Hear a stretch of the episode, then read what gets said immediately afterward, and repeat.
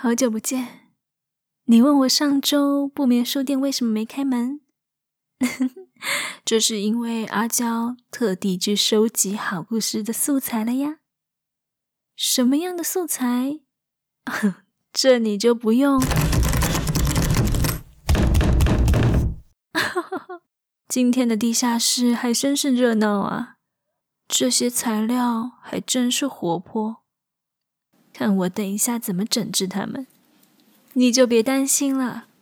我们到别的房间来听今天的故事吧。喜欢不眠书店的朋友，记得在 Apple Podcast 还有 IG 上面多多留言，让阿娇知道你的想法哦。每一个支持与留言，都是让阿娇继续走下去的动力呢。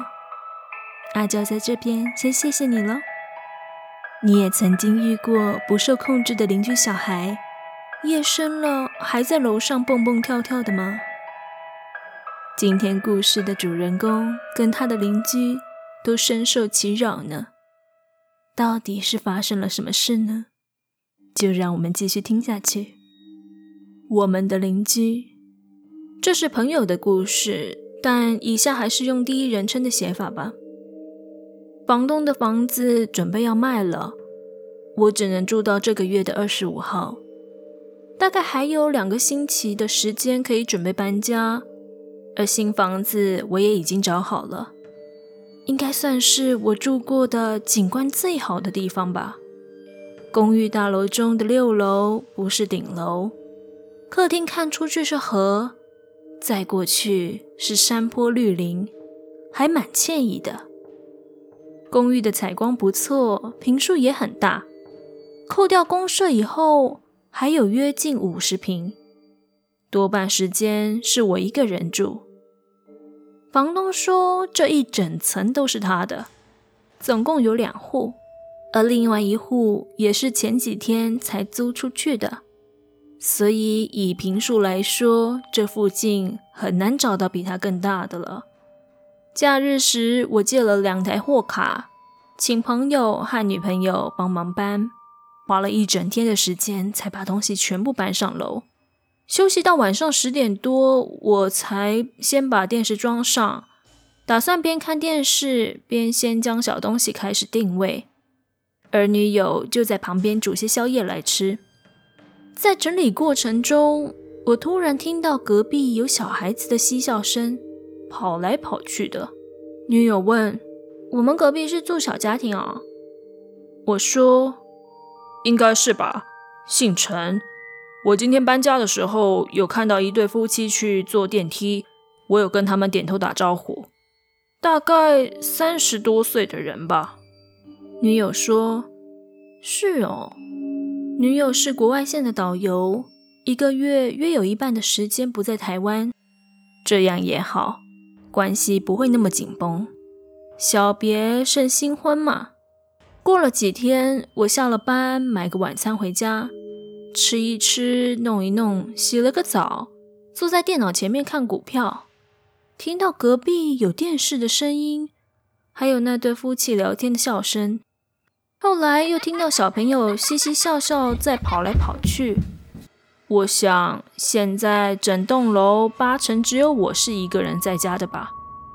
到了晚上，我躺在床上准备睡觉，但隔壁家的小孩居然还在玩。我看了看手表，已经十二点多了，还不让小孩子睡觉。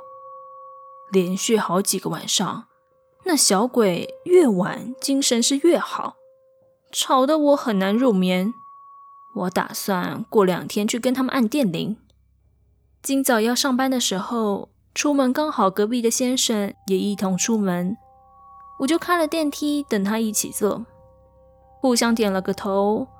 我看那先生脸色挺古怪的，我正要开口，他反倒先问了：“林先生，你昨天很晚睡啊？”看起来精神不太好哦。问的口气蛮故意的，听得我火气有点上来。我瞪了他一眼，说：“当然。”电梯门开了，我挥了个手，就先往外大步离去。唉，不太好的状况，还要在这里住，我不太想跟邻居交恶。才过几分钟，我就有点后悔，自己怎么不能圆滑一点。晚上加了一点班，跟同事在外面吃了晚餐，约了两个同事回来喝点酒。才喝没几罐，就听到隔壁小孩又开始玩闹了。我说：“你听，隔壁那个小鬼是不是有躁郁症啊？都几点了，精神还这么嗨。”同事 A 走到墙边说：“靠，你这里隔音也太差了吧？哎，有没有听到什么比较刺激的声音啊？”我笑说。你不会自己听啊？同事 A 把耳朵贴在墙壁上说：“你电视关小声一点啊，我听听看隔壁在干嘛。”嘿嘿，我拿遥控器把电视声音关小，同时还听到那小鬼还在继续跑来跑去。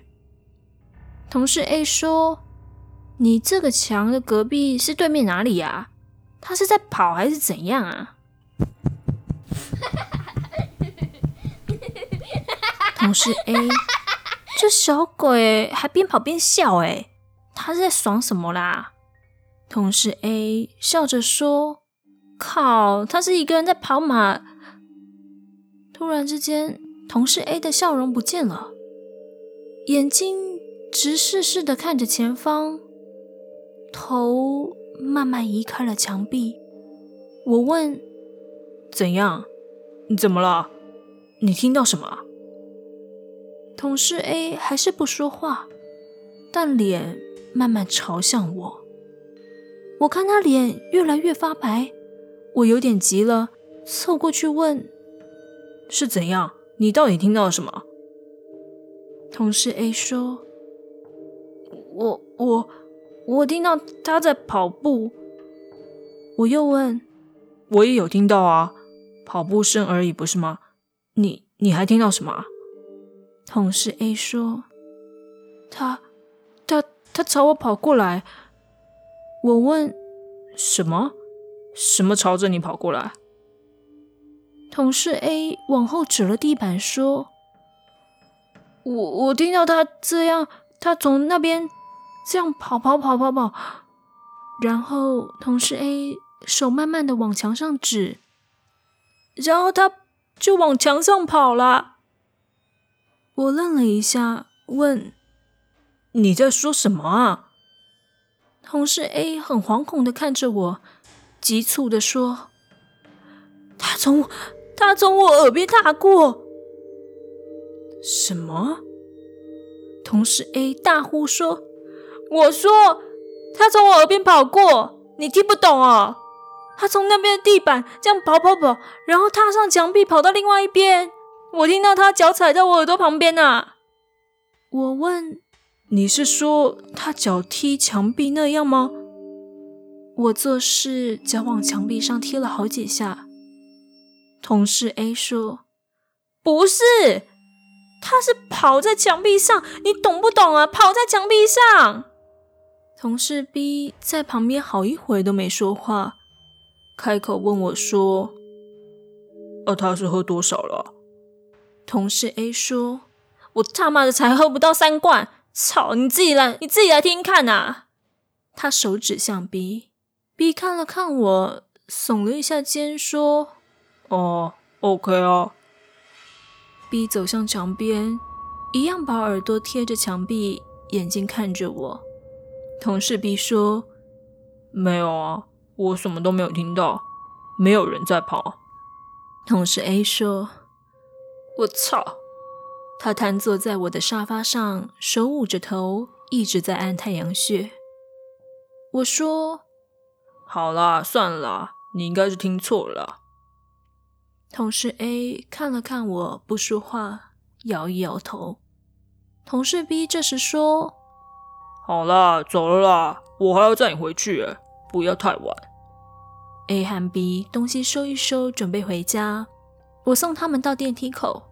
我说：“好了好了，回去小心点。”正当电梯门要关的时候，A 突然手把门压开，看着我说：“阿玲，我我真的没有听错啦。”我看着他，鼻子吐了口气，缓缓点了头。电梯下楼后，我转身回家，眼睛看了一下隔壁家大门，心里想：算了，都这么晚了，有事我明天再问就好了。到了隔天早上，今天是假日，我睡到十一点多才起床，烤了些吐司当早餐。当我经过走廊到客厅的时候，我眼角望到昨天 A 耳朵听的地方。我想，小朋友半夜不睡觉吵到别人，今天应该要去问个清楚。吃完早餐后，我就到了隔壁家，按了电铃，隔壁陈先生出来开门。我说：“呃，嗨，陈先生早。呃，那个，我有些事想要跟你讲一下。哎，哎哎，你太太不在哦。”陈先生说：“哦，她要去买东西了。她是我女友了，我们还没结婚呢。你你太太呢？好像比较少看到她哈。”我笑着说：“啊，她也不是我太太啦，是我女朋友。她是做导游的。”所以不常在台湾。陈先生说：“哦，导游不错啊。哦，那你比较辛苦哈、哦，还要照顾小孩。小朋友应该还在睡吧？”我的笑容一下就僵掉了。陈先生说：“你们家小孩啊，精神不错哈、哦，都蛮晚睡的哦。他几岁啊？幼稚园了没有啊？”我缓缓摇头说：“我。”没有小孩哎！突然之间，我有个不好的念头闪过。我也问他说：“你，你也没有小孩对吧？”陈先生也看着我，摇一摇头。我们的表情这时候都很难看，因为我们想的事情都一样。天天被隔壁家小孩吵，而隔壁却说他们家没小孩。而且我还有昨天那奇怪的经历。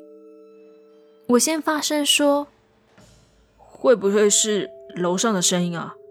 也许结构上的问题，声音会传到我们的这堵墙。”陈先生说：“不可能。”他看着我说：“其实我跟我的女朋友都曾经贴着这墙听过，声音的确是从你家传出来的。这样吧。”我说：“我们先来确认，真的不是楼上或楼下传来的声音。先来看我们中间的这堵墙，是纯水泥墙还是有钢梁的？有钢梁的话，那回音的几率会大很多。”陈先生说：“OK，那我们都先回客厅，然后把墙的厚度比出来。”我回头往家里走，脑中的想法越来越古怪。思绪也越来越乱。是说，我才刚搬进这里没几天呢。我手扶客厅的墙壁，然后我头往窗外一探，看到陈先生也把头往窗外探。这时，我们两个的眼神一对到后，我头轰的一声，然后全身发麻，两人脸色都变得难看到了极点。陈先生还是陈先生，他并没有少个眼睛、头多根脚，只是脸色已经接近惨白。我们两个人之间隔了一扇窗户，有一个房间在我们两家的中间。我问说：“这、这、这是你家的房间吗？”陈先生用力摇了摇头。我们两个对看了好久。就看陈先生慢慢把手伸出来，想要往那户窗户摸。我突然大喊：“不要！”陈先生震了一下，看了看我，手慢慢的退回来。我说：“我我们先搞清楚，先搞清楚。”我们都各自退回客厅。过不到一分钟，我听到有人按电铃，我去开了门，是陈先生。我门打开后，他的眼睛往我身后一看，他的脸又垮了下来，吐了口气说道：“真的，果然是真的。”他说道：“我家的客厅是凹进来，然后过走廊会再往外凸，结果你家的也是，真的有一个房间在那里。快，快打给房东！快！我说道。喂，呃，你好，我姓林，是跟你们租房子的。我找王先生。什么？他出国？那什么时候会回来？下个月。那，请问一下，你知道我们这个房子的状况吗？我有很重要的事情要问。你不了解啊？呃，那好吧，谢谢。我们两个对看了一下。都不说话，要不要看看？我问。陈先生说：“看看。”你是说看里面吗？嗯，我点了个头。陈先生说：“他窗户不知道有没有锁，而且直接探头看，我觉得……”我说：“不是从这边看，我们从那边看。”我的手指指向窗户对面的那片树林。陈先生说：“怎么看？这有点距离吧？看不到吧？”我说：“我有个朋友有在玩望远器材，他喜欢观察星象，用那种望远镜应该看得到。”陈先生吸了口气，点了点头。于是我就打电话给这位朋友。直接跟他约在对面山下的桥边。我们并没有跟他说明原因，只说要借他的望远镜看看东西。隔了一个多小时，他开车过来了。他姓张。他下了车门问：“你是要看什么东西啊？”哎，我告诉你哦，这种望远镜你是不会用的。你以为像一般望远镜转啊转啊就好了吗？你这个外行！光测距离、调焦就弄死你！我说好了，不然我比给你看，你帮我调可以吧？走了，我们先上山。于是我们就开始爬山，边爬老张就边问：“啊，那你是要看什么东西啊？”我随口胡说：“没有了，我跟隔壁这位陈先生打算一起架个遮雨棚。”这样下雨，就算风吹，雨也淋不到阳台嘛。想说，不知道那个铁架要怎么绕比较顺，这样看画下来也比较准啊。老张说：“哼，你还想得真周到。”到了一个爬坡，看过去差不多跟我们六楼平行了，我就说道：“好了好了，就这里吧。”就看老张把望远镜从箱子里拿出来。开始在装架，我跟邻居陈先生互看了一眼，心中不知道这么做是好还是不好。老张开始看着望远镜调焦了，嘴巴问着：“啊，你们是几楼啊？我看看，我看看。”我跟陈先生同时说：“六楼。”老张说：“我瞧瞧啊，六楼，嗯，哎，有。”我看到了，很清楚哦。我在旁边说：“哎，好了，给我看看。”老张说：“急什么？我先看看嘛，看能不能看到什么精彩的。你说那个什么鬼遮雨棚，我才不信呢，当我傻的？”我接着说道：“好了，我先看看啦，你抢什么啊？”老张说：“好了好了，你们两个真是奇怪。”大白天没事拿望远镜看自个儿家，有什么好看的啊？什么好看的东西也没有嘛。好了，给你看。哎，对了，陈先生，你家小孩知道我们在这啊？他一直在朝我们挥手呢。我们后来得知，这里原本一层是有三户公寓的，中间这一户租给一位酒店小姐。她有一个小孩，但因为妈妈多半不在家，所以小孩时常关在屋子里自个玩。有一天，妈妈早上回家时，发现家中满是瓦斯味，原来瓦斯漏气，小孩就在房间睡觉，走了。之后，这户公寓怎么租都租不久，都被房客退租，说那个房间不时有个小男生会出现找你玩游戏。最后，房东心一横，就把中间的这户打掉，把这户平分给旁边两户，而那个小房间就把它隔离起来，眼不见为净。在最后，我们跟房东抗议，凶宅理当要事先告知，不得隐瞒。他则辩称说这不算凶宅，而且他有把这缺失反映在价钱上了，所以最后我们只得到押金全退，然后该月的房租全免，就没了。山里的故事总是令人深深着迷。你也跟阿娇一样，特别喜欢像是不眠山，还有美国林务局搜查员这样的故事吗？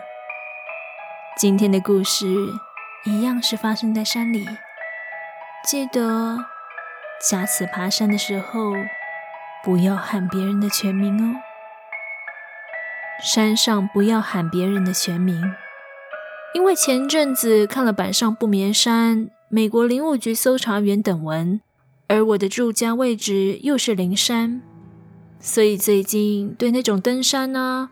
上山发生怪事的 Marble 文特别感兴趣，常常上网找鬼故事来看，或是跟朋友聊聊有没有遇过什么怪事。从小到大，大家身边好像都会有几个那种有阴阳眼的同学，但我倒是从来没有遇过。只有一个高中同学，体质属于比较阴的那种，所以我就很常缠着他，听他讲些遇过的怪事。最近刚好聊到有一次在大坑山上遇到的怪事，想说可以记录起来，顺便分享一下。下面就是用他的第一人称口吻去描述事件的。说到大坑山的话，相信很多人的第一直觉就是卡多里乐园和大名鼎鼎的红衣小女孩。虽然这两个点可以说是台中特产。但或许真的是年代太久远，而且那地方对当地人来说就像后花园一样。与九零年代末的年轻一代，只是段听起来毛毛的故事而已。卡多里乐园，我自己是没有去过，不过听去过的朋友说，现在都已经拆光了，实际上就是一处杂草丛生的荒地。而红衣小女孩的话，我国中时有段时间，大坑山上六七八九号步道当自己家的灶咖在走，也从没看过他的一根毛。而且那几个热门步道人流多到不行，几年下来从没有其他消息。我想啊，红衣小女孩可能早就搬家了吧。大坑山上，除了地震公园入口的几条热门休闲步道外，在更山上的地方，林林总总有几条比较有挑战性的步道。不过，虽然说是比较有挑战性，也就是和休闲步道比较起来而已。平常有在运动的人，大概都可以爬完全程。大二寒假的时候，有一天下午。因为一个同学想训一训刚买的新机车，于是我们四个比较好的大学同学就揪一揪到大坑山上去跑山。在我们绕完新社下山的路上，有个朋友提议要不要去爬爬步道，我们就就近找了大坑山四号步道。那个时候停好机车上步道时，差不多已经是下午四点多了。四号步道在大坑山步道中也算是难度顶高的一条。我一个平常比较少在运动的菜鸡，只能边爬边喘，看着前方永无止境的林道，在心里暗骂三字经，然后露出清爽的笑容，对同学说声：“我我还行。”我们四个当中有个人，就姑且叫他 A 好了。A 跟我一样住在大坑山脚下，是属于体力条无限的那种，爬起山来手脚并用，像只台湾猕猴。路途中断，还嫌我们的脚程太慢，就蹦蹦跳跳的自己先去前面探路了。在快要看不到他的身影的时候，同行的女生 B 就扯开嗓子，对着远处的他大喊：“罗灿灿，爬那么快是要死哦！”事后想来，这句话在山中根本是大忌中的大忌。但我们这一群累得要死的人，根本没有人有余力去注意到当时喊的这句话有多白目。因为四号步道其实不算太深山，手机的讯号也都满格，所以我们后面的人也没做多想，就照着自己的步调慢慢爬。本来是想说在某个休息的凉亭会看到 A。谁知道一直都没有看到那只泼猴的影子。后来我们打了通电话给 A，告诉他我们后面这群大概是爬不到顶了，因此我们就说好在一个他刚刚途中有经过的地方汇合。A 说那边叫做软脚坡。后来我们半死不活的爬到了 A 所说的地方后。瞬间理解了为什么那里叫做软脚坡，跟原本的林木步道虽然陡峭，但好歹是楼梯不同。那是个用木梯搭成的九十度垂直陡坡，是我肯定没力气爬下去的那一种。原本以为 A 会一脸看不起我们的，在那边等我们，但没想到我们三个人。在那边等了十来分钟，都还没看到他。天色也渐渐暗了的情况下，我们也开始讨论要打电话给 A。我正要拿起手机时，A 刚好打了电话给 B。接起电话后，B 劈头就问他人在哪里。但随后，B 的表情越来越奇怪。然后开始说些“我没有啊，你在说什么鬼啊”等等的话。最后电话讲了两三分钟，才达成了让 A 赶快先回来软脚坡的协议。B 的脸色有点难看，但是他并没有说些什么。大概又过了十分钟左右。才看到 A 踏着小跳步出现在软脚坡的林道下面，他一脸诡异地看着我们，然后三步并两步的爬了上来。会合后，我们虽然很好奇到底是发生了什么事情，但 A 明显的没有什么兴致，有一点像是在生气。我当时有点吓到。还以为脾气都很好的 A 跟 B 因为什么原因吵架了。后来 A 就一路随着我们的步调下山，但整段路都没有讲什么话，一直到我们骑车到了地震公园附近的全家买饮料的时候，A 才开口说到底发生了什么事。A 说他接到那通说要会合的电话时，离软脚坡很近。大概不到三分钟的时间，就折回了那里。到了那里之后，他在软脚坡的坡底，远远的听到 B 喊他名字的声音，也有看到一个人的身影在那里。A 说那个人的身影很穿着跟 B 一样，白衣黑裤。A 本来以为我们是想下去探险。就跟着下去了。途中，A 虽然也是顶着无限体力条，三步并着两步地往那个人影的方向前进，但很奇怪的是，A 居然追不到。他只是一直听到 B 在喊他名字的声音。走出软脚坡，下去林道之后，A 很快到了一处干涸的溪床。途中还有经过一处东西焚烧完的灰烬痕迹，A 本来以为是有人在那里烤肉完没有清理，因此并没有多加留意。这个时候，A 也隐隐约约觉得有点奇怪。他已经是尽全力的在追了，但还是始终没有拉近距离。而且那个 B 移动的方向是往山上，而不是往山下走。后来看天色已经逐渐暗了，那个像是 B 的身影又翻过了一处比较高耸的巨石。A 就停下来，直接打了 B 的电话。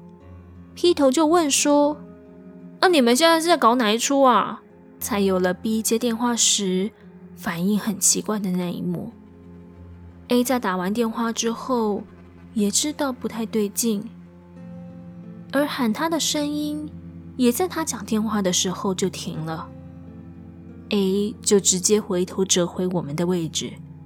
回程的路上。又经过了那处焚烧完的残骸，A 仔细一看，才发现旁边还有用红盘盛装、看起来还很新鲜的水果，而散落在灰烬旁边有点亮银的色块，是金纸上面金色漆画背面的反光，旁边还用石头压着几件白色的衣服。接着，A 就一路战战兢兢地冲回来，也是和我们会合后脸色那么难看的原因。说到最后，A 笑了笑，随口说了句：“可能只是我看错了吧。”但其他人倒是没有一个笑得出来。好在后来没有再发生什么特别的事情，没有什么机车熄火，还是谁大病几天的破事。也算是万幸了。而那次事件之后，如果我们晚上出去或是爬山的话，全都很有默契的用绰号称呼对方，没有人再敢喊全名了。喜欢今天的故事的话，记得在 Apple Podcast 上面帮我留言哦。我们下个周末再见喽，拜拜。